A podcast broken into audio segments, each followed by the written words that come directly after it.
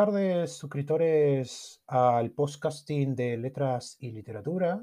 Espero a que todos ustedes se encuentren muy bien junto a sus familias este día jueves y que ya vayan teniendo un excelente cierre de semana. Hoy día nos encontramos nuevamente para hacer otro análisis socioliterario, cultural, histórico de otra de las historias de Diamela El Tid. Ahora poniéndonos un poco más atrás a nivel histórico, pero encauzándonos en el mismo siglo de las letras chilenas. Esta vez nos referimos, por supuesto, a la novela de Mano de Obra del 2000, del 2000 de Diamela El Tid, en el que se va a agudizar la escritura y va a desmantelar un lenguaje subversivo e de inequidad con respecto a los parámetros sociolaborales del sujeto chileno de la postdictadura con el status quo que el neoliberalismo político instaló en el sujeto en épocas de dictadura y que se mantienen hoy en el presente.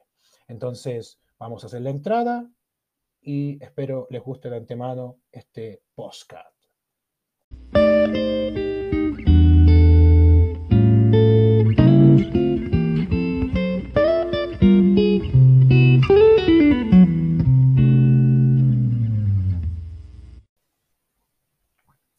Ok, Mano de Obra es una historia de la historia misma del Chile de la postdictadura.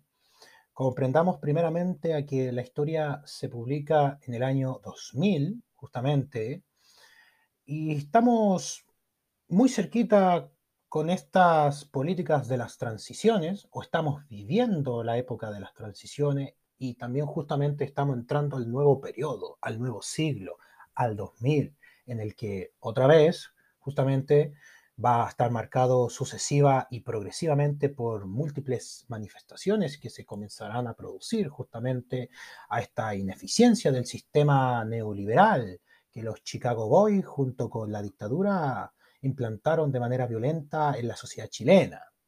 Entonces, este siglo chileno, ya, va a estar marcado fuertemente por esas movilizaciones y las, movilizaciones, las primeras movilizaciones que son en torno al año 2006 con la Revolución Pingüina. Entonces, esta novela deja en enclave un suceso sumamente fundamental. Estamos cercamente de también a unos, a unos 10 años eh, de que se acabara la dictadura, eh, en, 1990, eh, con A la vuelta a la democracia eh, y elegido democráticamente Patricio Elwin, ¿no?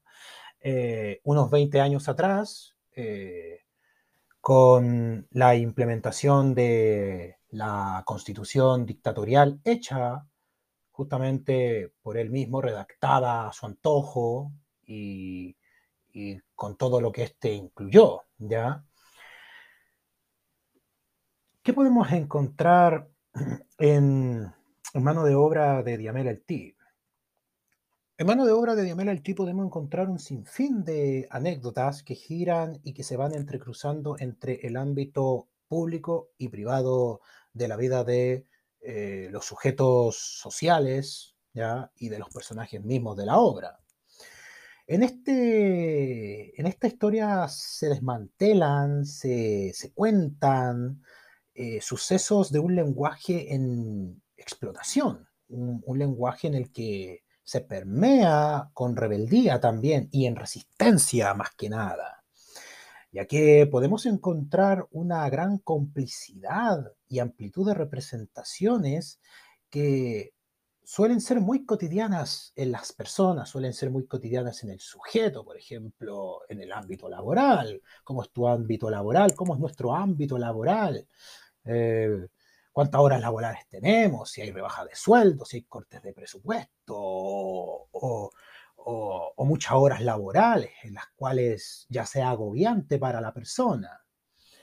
Entonces, Diamela el Tid, a diferencia de la obra que analizamos ayer, en esta podemos ver mucho más el sistema político neoliberal en cuestiones, de, en cuestiones laborales, en cuestiones públicas y privadas, como este neoliberalismo que eh, a ojos públicos prometía justamente el progreso, prometía, eh, prometía la desigualdad social, o sea, prometía acabar con la desigualdad social a través del emprendimiento individual del individuo.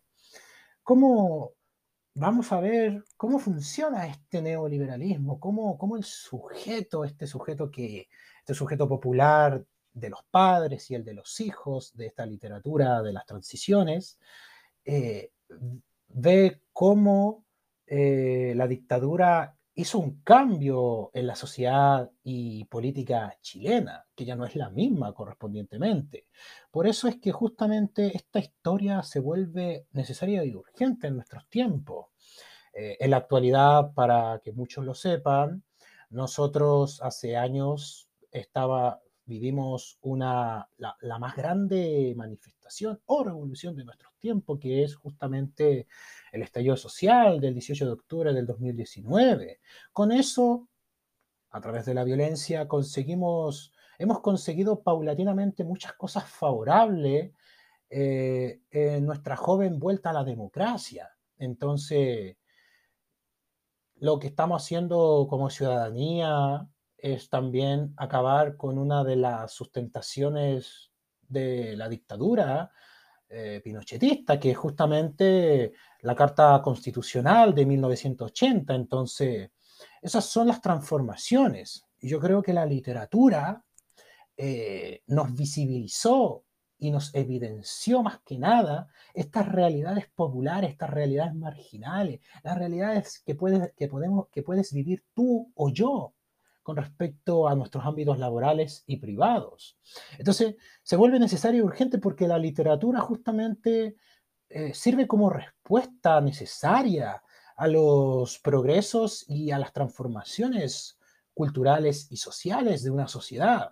Entonces, preguntarse por qué estamos ahora aquí, por qué estamos cambiando una constitución de manera colectiva, porque hay que recordar también que así como nos has hecho ver la historia, este esta es la primera vez que nuestra sociedad chilena es partícipe de la redacción de una constitución. Entonces, es un hito, es un suceso majestuoso que estamos viviendo. Entonces, la novela de mano de obra de Diamelelti va a responder una de las mayores incógnitas eh, que muchos desconocen, que muchos conocen, pero que pueden hacerse los despistados con respecto a estas necesidades urgentes.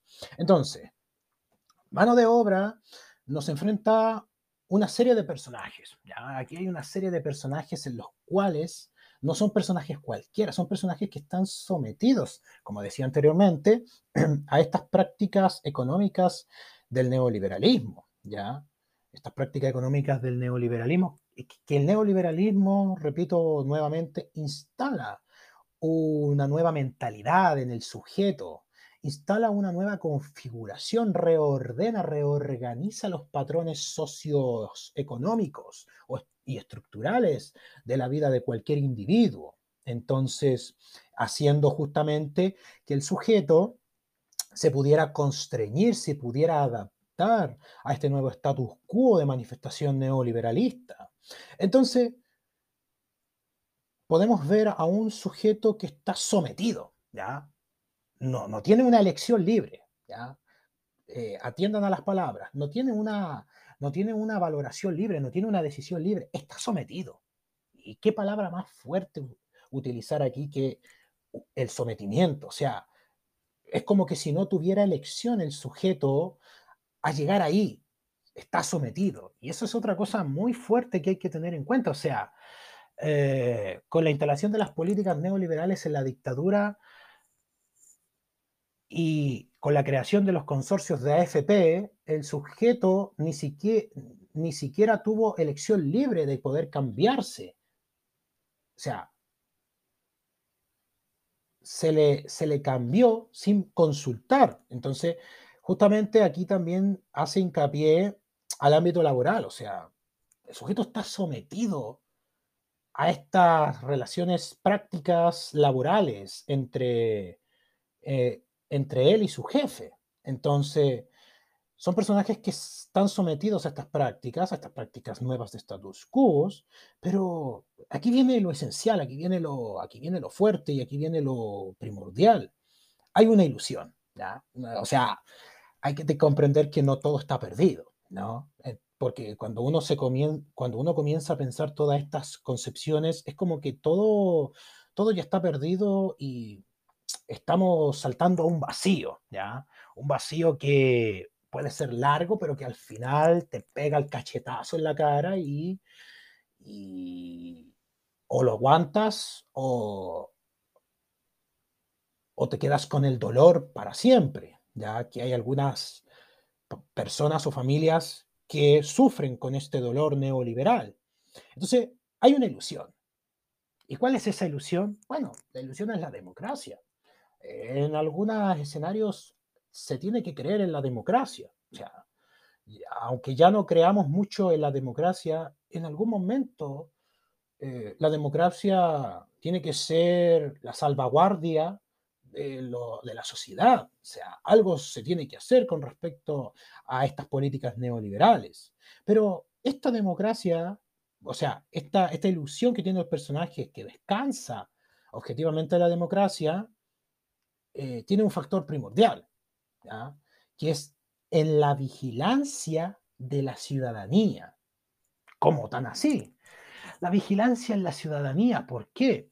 En este en este desarrollo, en este espacio literario, en este discurso que Diamel Alti nos va a aportar, hay una serie de personajes que están imbuidos y encasillados a sus prácticas laborales, pero existe la vigilancia. ¿Por qué? Porque los protagonistas están vigilados por sus supervisores, pero eso, eso no sería como misterioso, porque sabemos perfectamente que en nuestros ámbitos laborales eh, siempre hay uno que tiene mayor peso en una industria, que es el jefe del jefe del jefe del jefe. Entonces tú eres un subordinado, pero eh, la vigilancia también, como estamos dentro de un supermercado, porque el contexto es dentro de un supermercado justamente, también existen las cámaras. ¿ya? O sea, el sujeto está completamente en una vigilancia. No hay momento en el que no esté siendo visto evidenciado por un ojo vigilador. Y esa, y esa composición estética narrativa es una composición fuerte y, muy, y, muy sustancial. ¿Por qué es muy sustancial?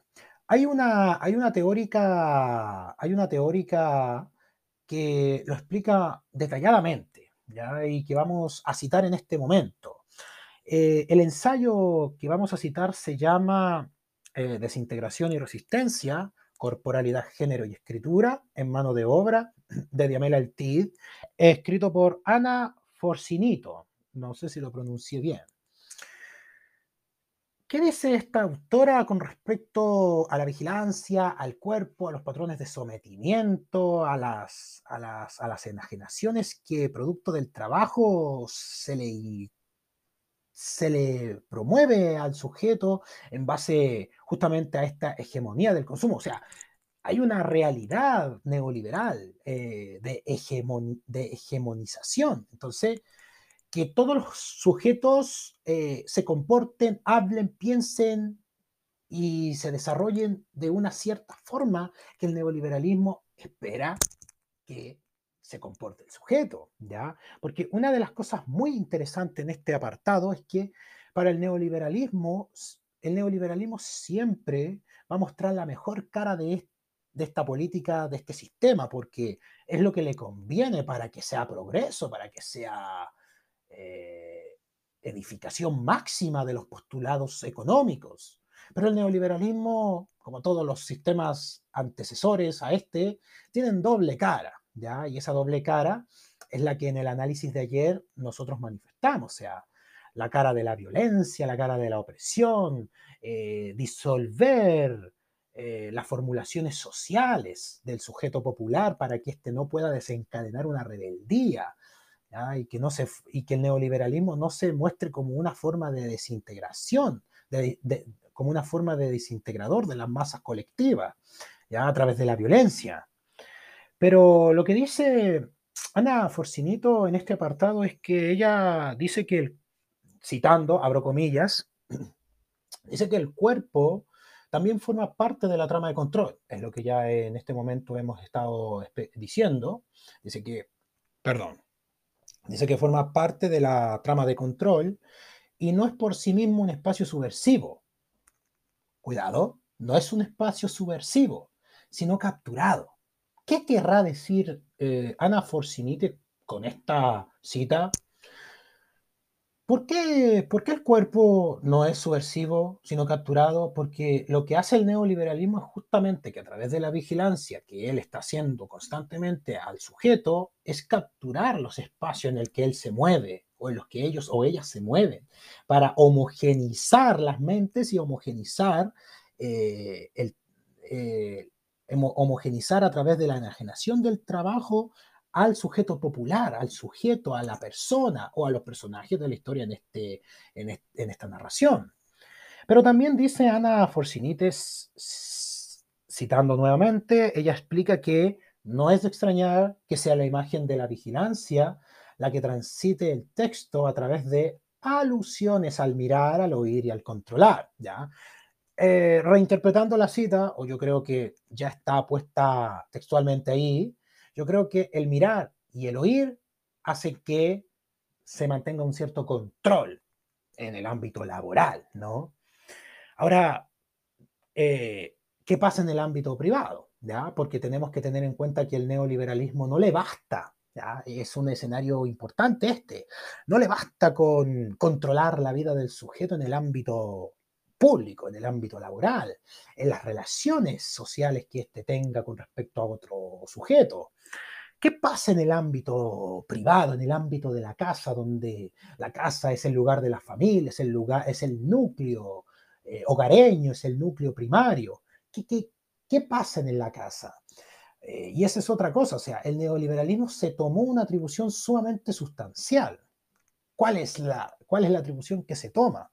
Se toma la atribución porque justamente cuando el neoliberalismo en, el que se instala en la dictadura, cuando se instala la dictadura, justamente eh, los militares irrumpían las casas de las personas, ¿ya? donde la casa era el lugar de la familia y donde el espacio público no podía, no podía irrumpirse ahí. No, no, no.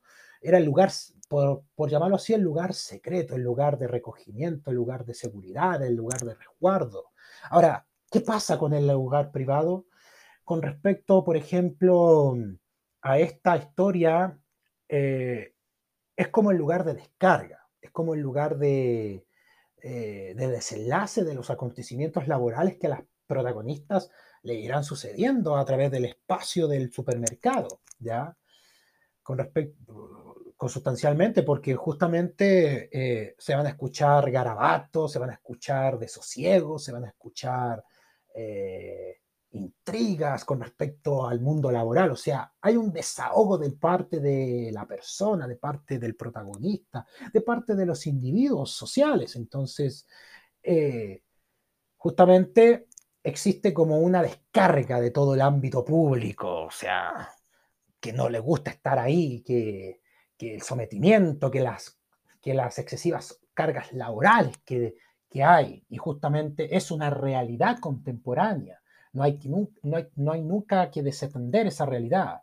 Porque si nosotros citamos a mano de obra de Diamela El T, vamos a hacer una pequeña cita, ella dice en una parte de sus narraciones, dice, aunque nos habían quitado horas de trabajo, a pesar de que nos habían bajado considerablemente los sueldos, más allá de un cúmulo de atropellos que teníamos que soportar, necesitábamos el salario para sobrevivir.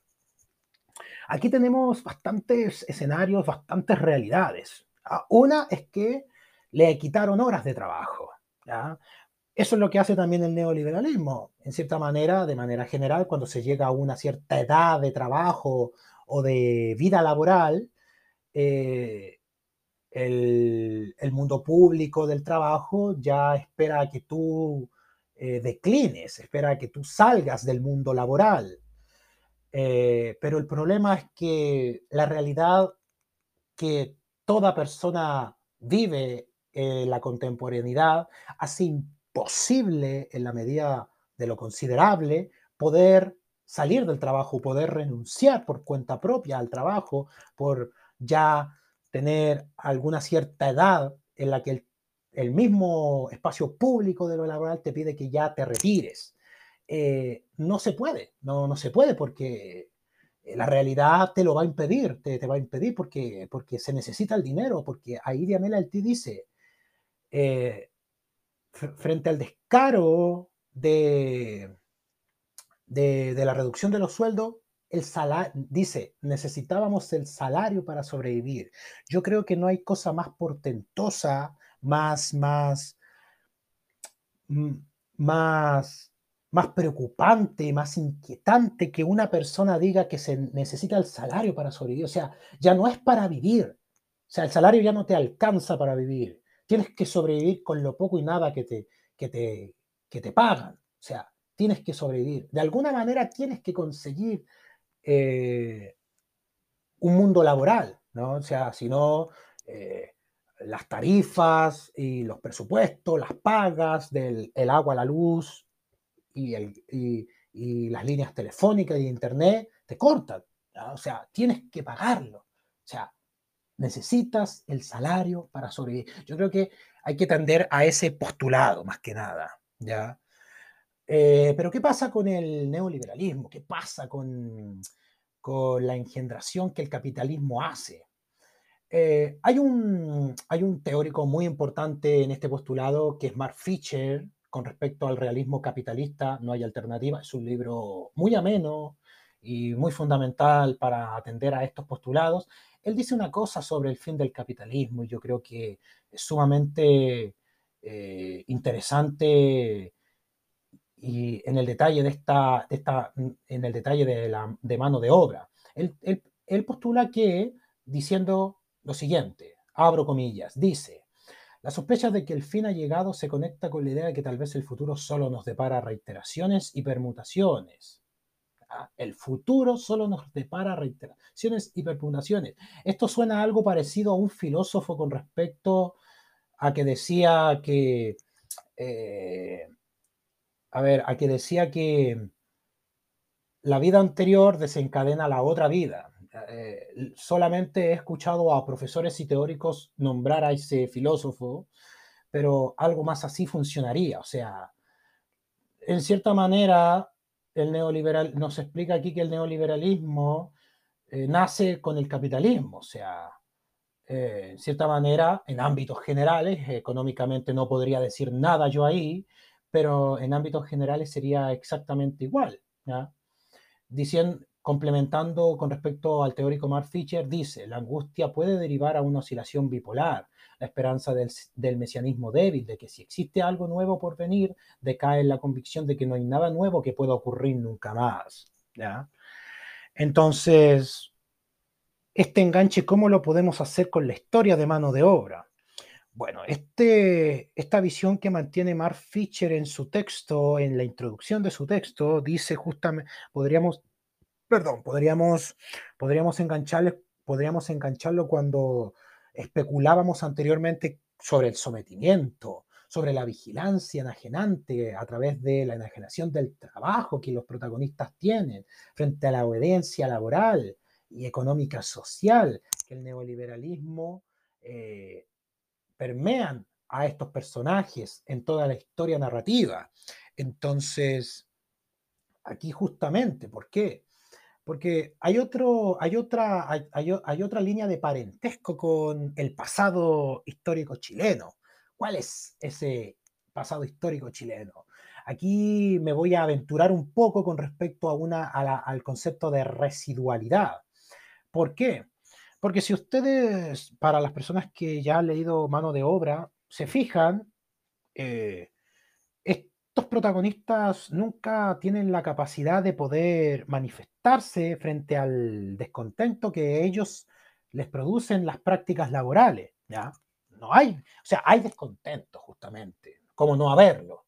Pero aquí existe el punto primordial. Si hay descontento, pues ¿por qué no hay entonces, Eh, ¿Por qué no hay entonces eh, una manifestación, una huelga, un alzamiento de, los trabajadores? Eso es lo que, en cierta manera, yo explicaba en el podcast anterior, en Fuerzas Especiales, que eso se explica a través de otro mecanismo, se explica a través del miedo, de la violencia, pero aquí se explica a través de la vigilancia y del sometimiento. ¿Por qué? ¿Por qué no hay una manifestación? Justamente aquí también podríamos engancharlo a un nivel histórico-social. O sea, ya, ya de Amela el TID no conozco a otras historias, otras literaturas, narrativas chilenas o latinoamericanas que hayan manifestado esta postura. Ya de Amela el TID en el 2000 te está diciendo que si hay descontento en tus cargas laborales, porque no hay una manifestación y yo creo que en cierta manera ya la literatura dio un desenlace, ya te está dando una luz, ya una apertura, que si hay descontento, ¿por qué no, no existe una manifestación? Porque si nosotros atendemos al siglo anterior chileno, al siglo XX, a principios del siglo XX, eh, cuando había un descontento, los, los, los, los obreros, los obreros, las obreras, eh, con respecto a la subordinación y al sometimiento en los aspectos laborales chilenos, manifestaban su descargo a través de huelgas y manifestaciones, eh, de organizaciones, eh, de organizaciones huelguistas, de mancomunales. Entonces, ¿por qué aquí no existe lo mismo? Porque el neoliberalismo produjo en el sujeto y en su mentalidad, con respecto a la experiencia que tuvo con la dictadura, que produjo violencia muy, muy, muy alta, es que tiene el miedo justamente de que se pueda repetir esos sucesos.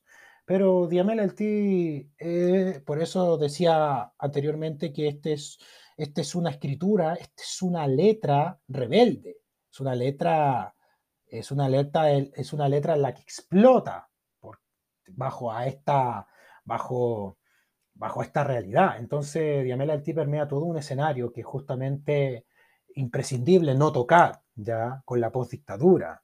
Y esta es una literatura de la postdictadura que tiene tintes residuales con respecto al pasado histórico, eh, al pasado histórico chileno, no solo de la literatura, sino que también de la historia misma chilena.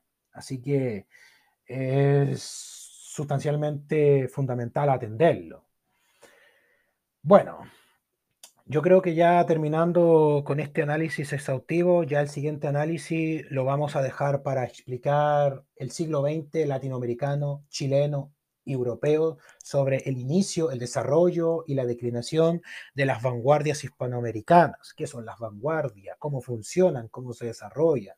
Vamos a estar con el siguiente postcat. Yo creo que ese análisis va, va a complementar unas tres partes como mucho, pero eso lo veré en su tiempo, para que eh, sepan ya de antemano que el otro podcast se va a tratar de las vanguardias artísticas, eh, de las vanguardias literarias, narrativas, poéticas. Entonces, eso. Eh, espero que estén muy bien este día jueves, perdón, este día, este día este día viernes. Eh, tengo algunas confusiones, no sé si al principio dije viernes o jueves, pero bueno, eso.